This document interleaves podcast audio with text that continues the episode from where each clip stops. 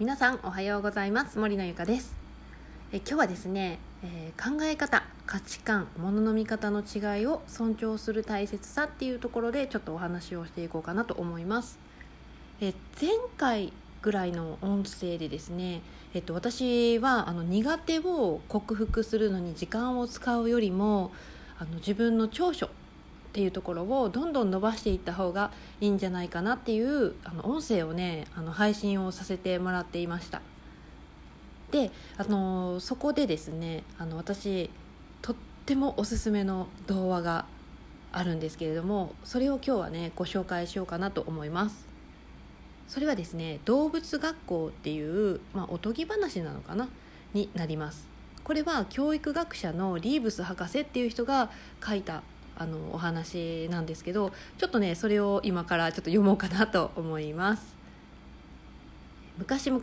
動物たちは新しい世界のさまざまな社会問題を解決するために何かしなければならないと考えて学校を設立することにした。科目はかけっこ木登り水泳飛行であった。学校を円滑に運営するために全ての動物にこれら4科目の履修が義務付けられた。アヒルは水泳の成績は優秀だった。先生よりもうまかった。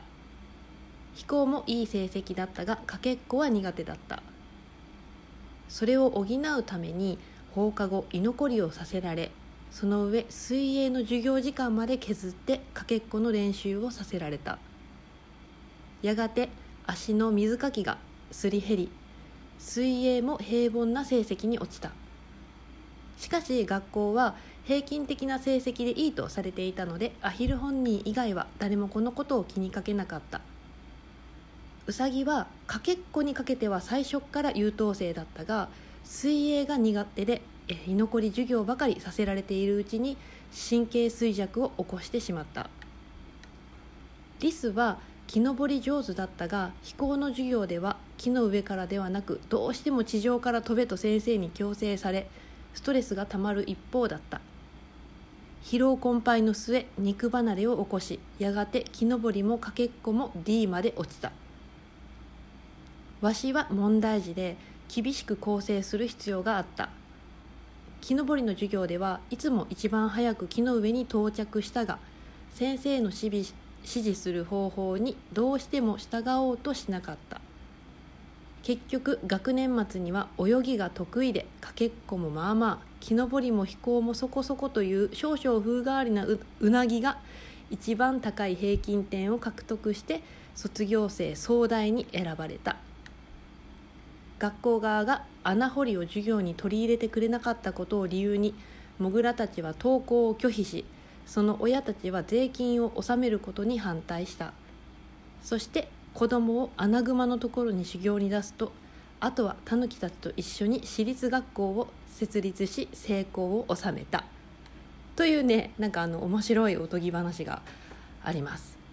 さあ皆さんこれを聞いてちょっと何か感じませんでしたか？なんか私はもう本当にこのおとぎ話がすごく好きで、まあ、私がですね、まあ、小学校中学校の、まあ、高校の時もそうなんですけれどもあのやっぱ国語算数理科社会ね、えー、体育とか音楽とか図工とかいろいろあったんですけどやはりねあのテストの点っていうなそういう点数でこう競わされたりあの体育の授業の時も走るタイムっていうのでこう競わされたり、まあ、そういうことがまあ、ありました。あのどうですか？皆さんとこはどうでしたかね？あの学年順位とかね。まあそれもね全然一つだとは思うんですけれどもでもあの本当にそのやっぱり、うん、私的にはやっぱりやっぱ苦手なところをあの本当に克服してそういうふうに体を壊すんであれば長所をもっともっと伸ばして何ですかね本当個性をもう磨いていってあげるっていう方があの本当にあの一人の人間としてすごくいい教育になるんではないかなっていうふうに思っています。まあ言ってもね今の教育現場がどうなっているかっていうのはね私もあんまり知らないんですけれどもまあみんなねあの同じ授業をまあ習って同じことをしてそして同じテストでこう点数でね競わされるっていうまあそれはねどうだろう。今後の時代に合っているのかどうかちょっとね考えどころなんですけれどもまあそんなね国語算数理科社会そういうものもね本当に大事だとは思うんですけど私はですねもう一つあのやはりね学校の授業に今後このコミュニケーションっていう部分ですよね、まあ、コーチングにもなるんですけどそういうものをね本当に授業に入れていった方がいいんじゃないかなってすごく強く思っています。っていうのもですねなんか学校の授業でそのコミュニケーションとか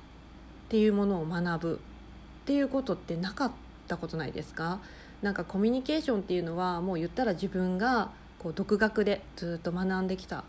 ものだと思うんですよね。うん、なのでコミュニケーションを学ぶっていうことで何が起こるかっていうとやはりあの人間関係の築き方っていうところであのすごくいいと思うんですよね。あのご両親との関係とか先生との関係そして友達との関係そして学校を卒業して社会になった時の、まあ、社会人としてのこうなんですかね、えっとまあ、同僚とか まあ、上司とか、まあ、そういう社会に出てからもそのコミュニケーションっていうのは使えていくので、うん、なんかそういうコミュニケーションを学ぶ授業っていうのを入れていくっていうのもまあ面白いのかなと思いました。はいまあ、ということでねえー、今日は、えーと、そのリーブス博士っていうのが書いた「動物学校」っていうおとぎ話がとってもあの私は大好きなのでちょっとねご紹介をさせてもらいました。まあ、これはですねやはり考え方とかね価値観とかものの見方の違い